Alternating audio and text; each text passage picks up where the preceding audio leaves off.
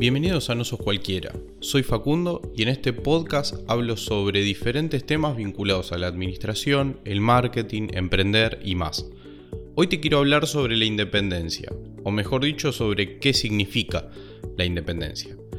A este episodio le puse como título Independencia o Coordinación.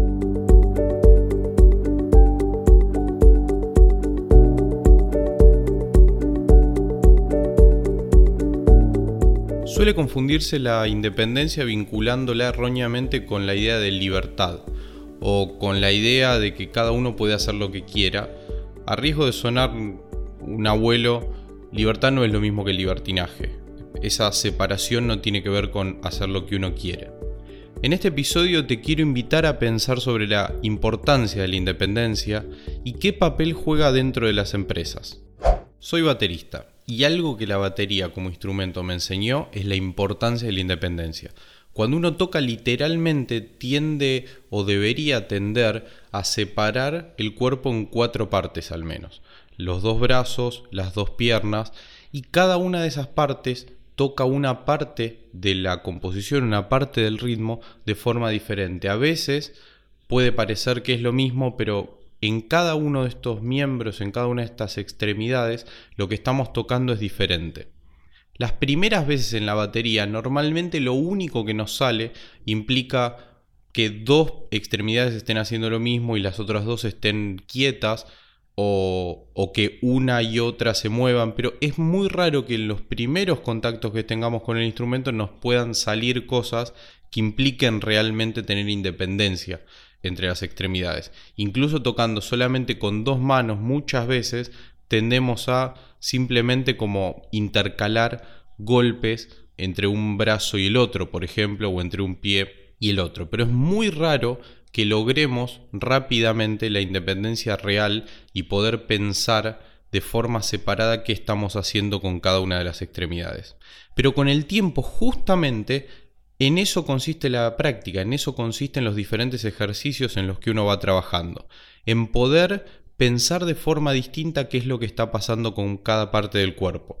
Comenzamos desde lo más básico, de coordinar cada una de estas extremidades de forma separada. Por ejemplo, si yo estoy tocando algo con una mano, hay un montón de elementos que se combinan en ese, en ese efecto el movimiento de los dedos, el movimiento de la muñeca, el movimiento del brazo quizás, y también lo que pasa del otro lado, qué pasa cuando el palo golpea el parche de alguna parte de la batería. Entonces, lo primero que aprendemos a dominar es qué pasa con cada extremidad para poder después intentar conjugar diferentes movimientos de las diferentes extremidades para componer un ritmo, una pieza, algo que genere música. Hay un baterista japonés excelente que es muy reconocido por su gran independencia que se llama Akira Shimbo. Hay un montón de material en YouTube. Eh, hay un viejo, muy viejo DVD que yo vi cuando era más chico, de la época donde todavía se grababan clases en DVDs para vender. Y él da una clase increíble sobre este tema, sobre cómo ir desde lo más básico hasta lo más complejo en términos de independencia. Y explica algo que me parece increíble que siempre me, marcó y lo recuerdo, que la independencia tiene que ver más con coordinar que con dividir. No se trata solamente de separar el cerebro, sino de poder volver a juntar esas partes separadas de una forma específica. Una idea que unos años después se me volvió a cruzar en el camino cuando estudié el concepto de estructura dentro de la administración.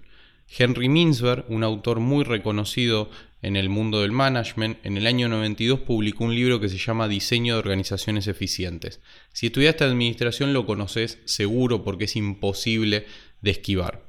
Mintzberg redefine la idea de la estructura. Dice que no solo se trata de dividir las tareas como quizás lo representaba un organigrama, sino que tiene que ver con dividir las tareas pero más bien con volver a coordinarlas para poder ejecutar el trabajo.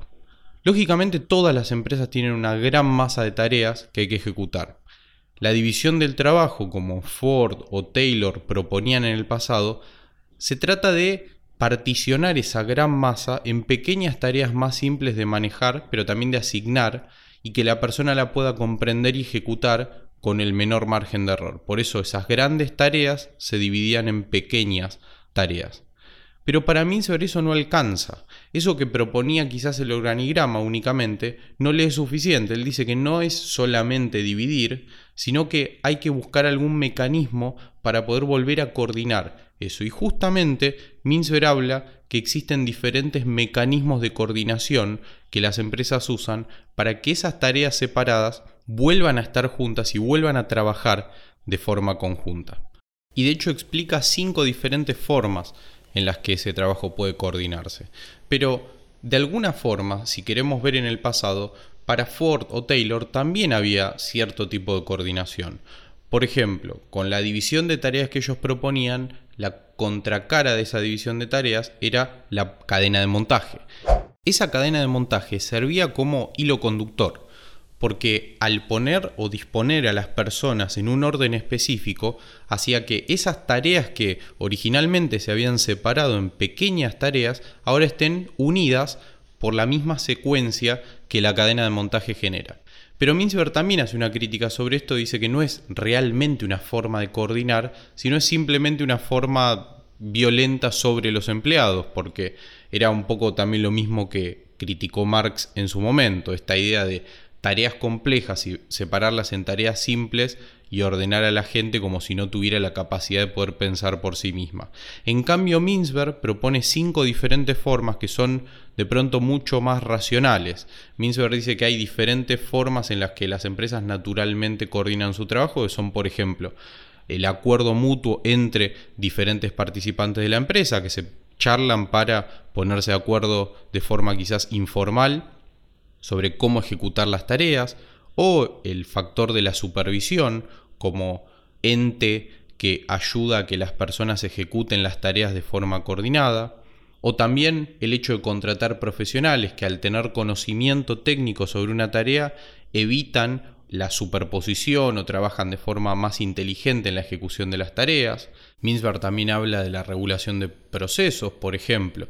Si yo describo el paso a paso de cómo se ejecuta un proceso, no importa quién lo ejecute, si sigue esos pasos, ese proceso va a funcionar siempre de forma sólida y sostenida en el tiempo. Y también habla de lo que se llama estandarización de resultados o regulación de resultados, que tiene que ver con describirte cómo es el resultado que yo espero de tu tarea y en función de eso vos tomes las decisiones para poder llegar a ese, a ese resultado. Estos cinco mecanismos, estas cinco formas, ayudan a que el trabajo no se superponga, se ejecute de forma inteligente y las personas naturalmente o a través de mecanismos formales dentro de una organización puedan ponerse de acuerdo para llevar adelante el trabajo. Y esto está enteramente apalancado en la idea de independencia, en la idea de separar tareas, pero al mismo tiempo volverlas a juntar en un orden específico. Ahora, si nos preguntamos específicamente qué es la coordinación, la palabra coordinar la podemos dividir en dos, coordinar, o de alguna otra forma podemos decir que es orden conjunto. La coordinación tiene que ver con ordenar los elementos de algo, de los pasos de un proceso, de un ritmo, de lo que sea, para que en ese orden cobren sentido, cobren valor. Como en la batería, no es lo mismo separar algo en partes y volverlas a conectar de cualquier forma. Es importante que en esa vuelta a ordenar, vuelta a juntar, tenga un sentido específico. Incluso en el caos hay un orden y es nuestra responsabilidad poder entender ese orden para que la coordinación sea posible y así la independencia sea posible. La independencia solamente es posible por la coordinación. Yo puedo enfocarme en mi tarea porque otra persona está ocupándose de la suya. Sin esa confianza, producto de una adecuada coordinación, la independencia se quiebra en mil pedazos, porque las tareas se superponen, el ritmo no se logra y terminamos duplicando esfuerzos. La coordinación es la pieza clave para que la independencia tenga valor.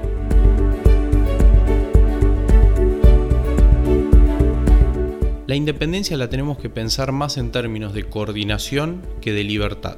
Es fundamental para alcanzar una independencia real. Vivimos conectados a otros y ser libres solamente es viable si ordenamos ese caos que genera el trabajo, la vida misma, a través de la coordinación. La independencia solamente es real y suma cuando nos coordinamos con los otros. Si tenés alguna duda o querés hacerme un comentario, podés escribirme a arroba no sos cualquiera en Instagram. Y recordá que aunque te lo digan, no sos cualquiera. Hasta la próxima.